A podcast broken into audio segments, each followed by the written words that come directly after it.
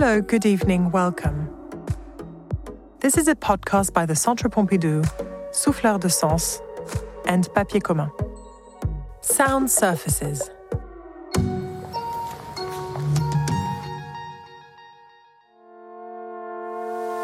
Bart Hess. Digital Artifacts.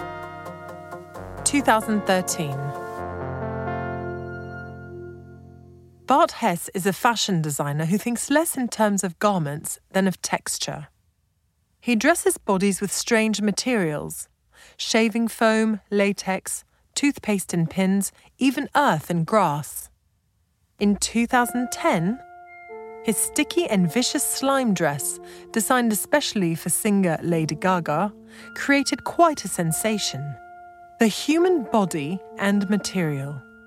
Hess is passionate about exploring new relationships between skin and materials. When I create a new design, I always put it on my own skin, even if it was originally created, for example, as a flooring material by using a material on the body that does not belong to the body, but by giving it the impression that it could, I create a tension between the body and the material. Bart Hess. Bart Hess was born in Holland in 1984. After studying design in Eindhoven, he took photographs and organized events for big fashion names Vogue, Thierry Mugler, Walter van Beirendonck. In 2007, he created the Hunt for High Tech series, drawing inspiration from the coats of certain animals. In 2013, he created a collection in an equally unexpected material wax. To do so, he applied the laws of physics. A woman's body was immersed in a pool of water, the surface of which was covered with a thin layer of molten wax. As the body enters the water, the wax clings to it, cools, gels, and dresses the body. Wax becomes textile. Let's examine the video called Digital Artifacts, which immortalizes this performance. It's an assemblage of images that lasts only 1 minute and 16 seconds and juxtaposes different stages without any transition. Audio description Wide shot, a dark room, a giant cube about two meters high made of transparent glass. It is full to the brim with water. Zoom in. A close up. The surface of the water is broken by two naked feet that point downwards and take a white, milky material with them. The legs slip further into the water and a thin layer of wax suspended in the water crumples. The wax falls like fabric. The camera rises up along the buttocks and thighs dressed with wax. The body turns. An arm is extended, the wax creates a sort of baggy sleeve, a succession of very close shots of crystallized wax, crumpled, dripping folds of wax. A close up of the fingers of a hand opening out, a medium shot of the torso. The body is now suspended from a harness.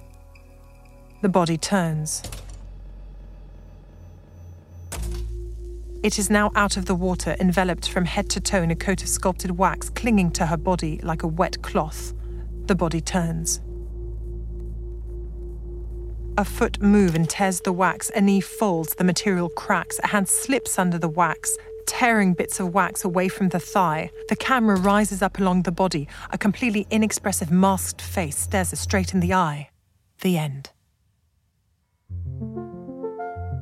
A wax drape. In this video, Bart Hess showcases the sculptural qualities of wax. When the body enters the water progressively, the movement shifts the wax around it. The wax solidifies into random, imperfect, and organic shapes tight folds, ample folds, flounces, veils, fringes, veins, etc. The wax reveals fluidity. It becomes the echo of the movement, its history, the artist explains. As we watch these shapes forming progressively before our eyes, we are reminded of the innumerable drapes that adorn bodies in the history of art. Bart Hess starts working in an artisanal manner. He spends hours and hours observing the reactions of materials in detail. He uses dancers in order to identify which movements create the most interesting shapes. He thus obtains results that a computer could never produce.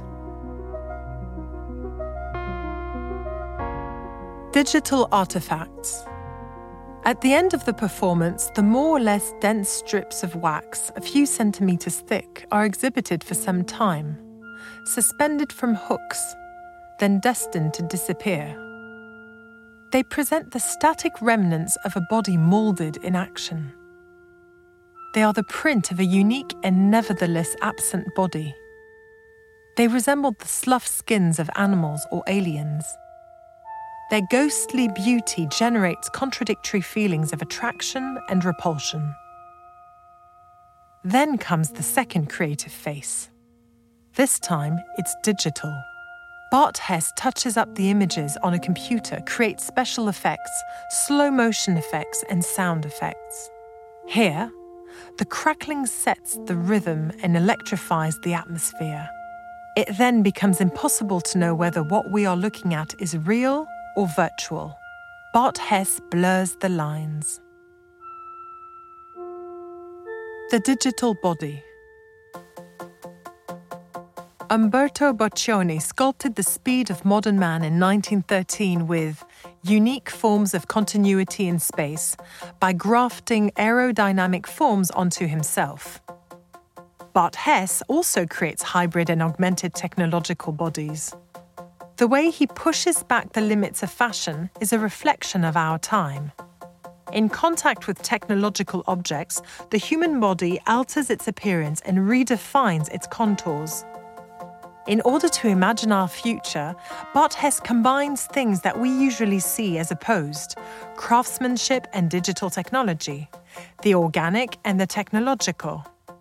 He is one of the representatives of what is currently called not haute couture, but cyber couture, futuristic fashion for cyborgs. Nightmare or utopia? It is up to you.